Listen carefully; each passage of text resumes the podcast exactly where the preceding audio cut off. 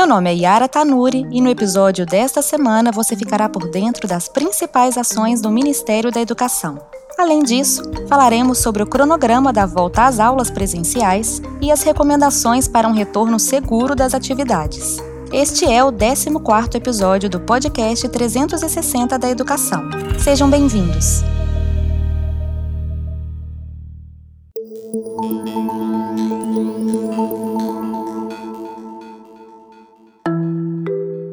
Confira o giro da semana.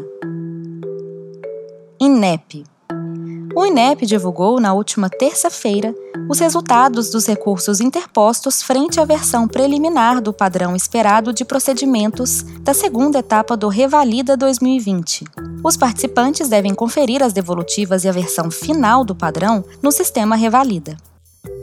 CAPES uma bolsista da CAPES recebeu o prêmio Carolina Nemes 2020, honraria nacional dada a jovens mulheres iniciantes na carreira do ensino e pesquisa em física. A pesquisadora realizou seu doutorado na Universidade Federal do Rio Grande do Sul. Fundo Nacional de Desenvolvimento da Educação o FNDE realizou a primeira oficina sobre agricultura familiar e alimentação escolar na última terça-feira. O encontro online teve como objetivo reforçar a proposta de investir na inserção da agricultura familiar na alimentação escolar. EBSER Planejamento, monitoramento e campanhas são os aliados de hospitais da rede EBSER na segurança do trabalho. O objetivo é diminuir ou eliminar riscos de acidentes por meio da conscientização e boas práticas. MEC O Ministério da Educação promoveu na última quinta-feira o segundo webinário do evento Diálogo Tech. O evento faz parte de uma série de webinários que discutem a implementação do itinerário da formação técnica e profissional a ideia de que sejam realizados 12 eventos no total para debater a respeito das necessidades para a implementação do itinerário e buscar soluções que possam promover uma oferta qualificada de cursos.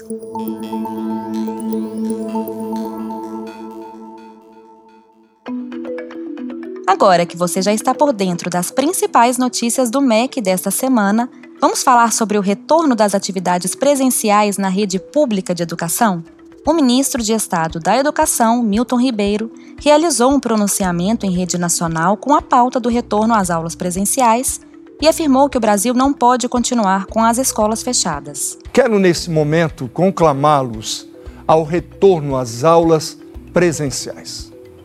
O Brasil não pode continuar com as escolas fechadas, gerando impactos negativos nesta e nas futuras gerações. Não devemos privar nossos filhos do aprendizado necessário para a formação acadêmica e profissional deles.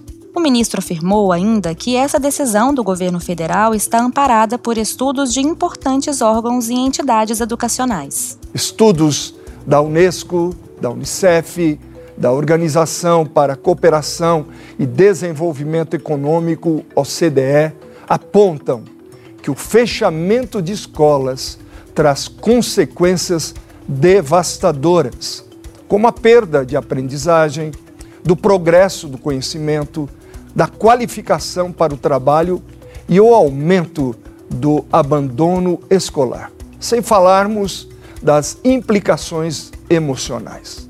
Nesse sentido, o MEC elaborou ainda em 2020 dois guias com recomendações que guiam o retorno seguro às atividades presenciais da educação básica e das instituições de ensino superior. O primeiro deles, denominado Guia de Implementação de Protocolos de Retorno das Atividades Presenciais nas Escolas de Educação Básica, foi elaborado tomando como base as orientações de importantes órgãos, como a Organização Mundial de Saúde, a OMS.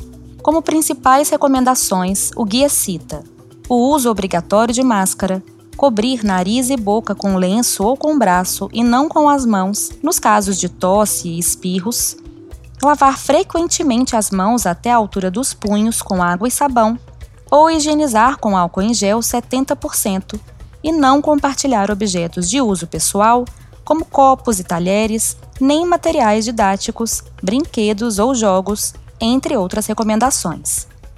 O segundo documento, denominado Protocolo de Biossegurança para Retorno das Atividades nas Instituições Federais de Ensino, apresenta, além de critérios para a retomada das atividades presenciais, medidas de proteção e prevenção contra a Covid-19 nos diversos cenários das instituições.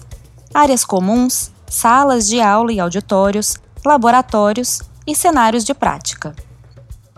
Além das medidas individuais, o protocolo cita orientações coletivas, tendo em vista a segurança dos estudantes e dos profissionais de educação. São algumas dessas orientações: a organização das equipes para trabalhar de forma escalonada, com medida de distanciamento social, manter sempre que possível portas e janelas abertas para ventilação do ambiente e organizar a rotina de limpeza do ambiente de trabalho e dos equipamentos de uso individual.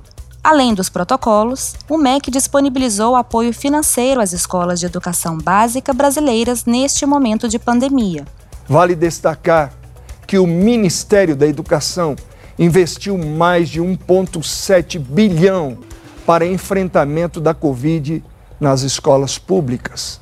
O Ministério da Educação exerce com responsabilidade o seu papel de coordenador e articulador nacional, apoiando gestores estaduais e municipais para o retorno presencial às aulas. Os protocolos de biossegurança podem ser conferidos em gov.br/mec.